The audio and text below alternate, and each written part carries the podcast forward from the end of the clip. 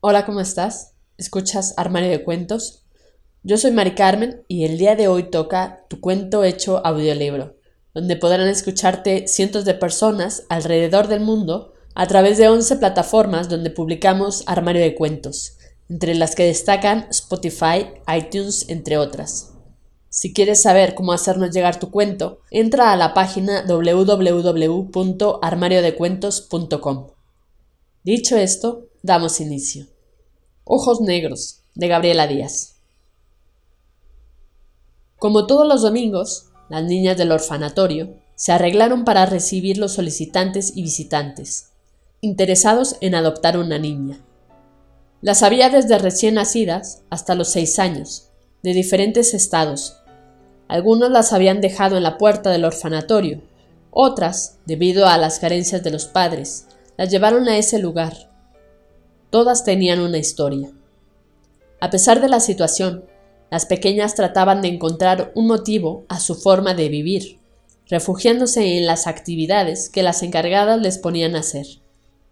Bueno, los domingos eran especiales, porque existía la esperanza de que alguien encontrara unos padres, pero también era de desilusión, ya que había casos en los que los padres que habían adoptado se arrepentían, regresando a la menor.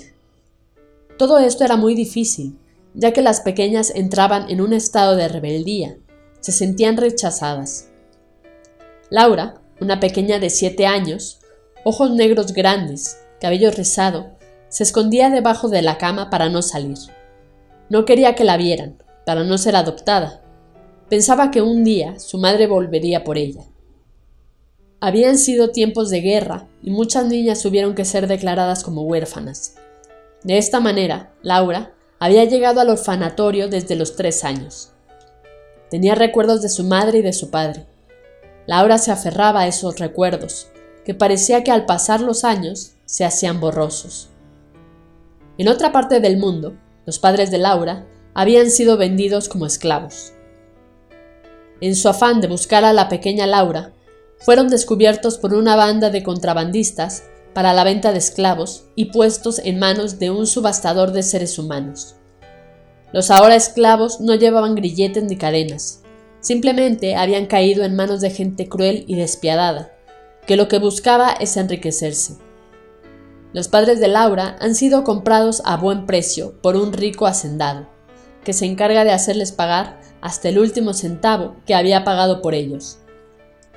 El hacendado y su esposa no han tenido hijos, por lo tanto, deciden visitar el orfanatorio, el cual fue recomendado por unos amigos. Llegan al orfanatorio, recorren los pasillos, observan cada uno de los rasgos de las pequeñas, sin que éstos las convenzan. Cuando están a punto de retirarse, las encargadas dicen que esperen, que aún falta Laura. A jalones la sacan de debajo de la cama. Laura grita. Yo no soy huérfana, tengo unos padres. El hacendado y su esposa exclaman Esa, esa, esa de los grandes ojos negros. Nos la llevaremos. Llorando, Laura acepta su nueva condición de vida. Un día le pide a su padre adoptivo acompañarlo. Cuando Laura hace el recorrido, pregunta al hacendado cuánto les paga por sus servicios a los trabajadores, a lo cual responde, no son trabajadores, son esclavos que he comprado. Entristecida, Laura le dice, Padre, son tiempos de libertad. Han pasado dos años desde que Laura fue adoptada. Sus padres adoptivos le han dado cariño y una buena vida. Todos se encuentran listos para desayunar. Entra la nueva cocinera a servir el desayuno. Los ojos negros de Laura se encuentran con los ojos negros grandes de la cocinera. Laura tiene la sensación de recordar esos ojos negros. Cecilia la cocinera cuenta a su esposo Carlos la inquietud que ha sentido al conocer a la hija de los patrones.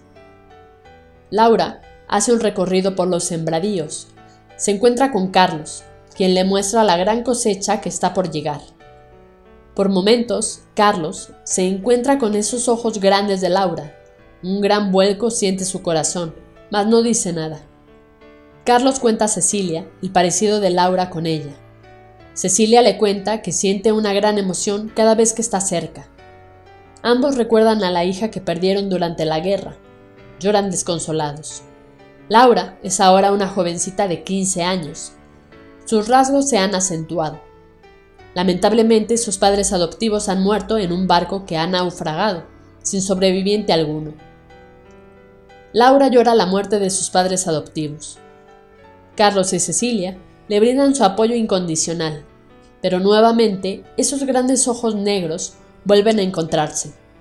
Ese gran vuelco en el corazón se repite tanto que Cecilia sufre un desmayo. Cuando vuelve en sí, Cecilia pregunta a Laura sobre sus padres. Ella responde que fue adoptada y le muestra los pequeños recuerdos que aún guarda en una cajita. Cecilia busca en el fondo de la cajita y encuentra una foto de Laura de pequeña. Se la muestra a Carlos. Reconocen a Laura como la hija que perdieron hace años. Laura, emocionada, abraza a sus padres. Les cuenta sobre el orfanatorio al que fue llevada y cómo fue adoptada. Carlos y Cecilia le cuentan a Laura cómo al buscar refugio durante la guerra fueron engañados por contrabandistas de esclavos y vendidos. Laura había crecido estos años, viendo la esclavitud de mucha gente, ahora la de sus mismos padres. Con el dinero que tenía, compró boletos para viajar a América llevándose a sus padres. Regaló sus tierras a sus trabajadores, les dio su libertad. Con el dinero que le quedó, compró una casita para vivir con sus padres. Laura escribió una carta a la ONU y, ACNUDH, contando las injusticias que se cometen con varios esclavos, entre las cuales están el maltrato, mutilación, golpes, tantas historias escritas con sangre, dolor y privación de la libertad. Laura y sus padres tuvieron la fortuna de volverse a encontrar. La esclavitud no debería existir, sin embargo existe. Los grandes ojos negros de Laura y Cecilia se volvieron a encontrar Emocionados, Laura y sus padres se estrecharon, pero esta vez con el sueño de amor y libertad, lejos del país en el que nacieron, pero libres. Fin. Esto ha sido todo. Espero que te haya gustado. Si fue así, compártelo con todos tus amigos. No olvides comentar qué te pareció este cuento de Gabriela Díaz. Recuerda seguirnos en nuestras redes sociales, Facebook, Twitter e Instagram. Nos encuentras como Armario de Cuentos. Con esto me despido, cuídate mucho, hasta la próxima.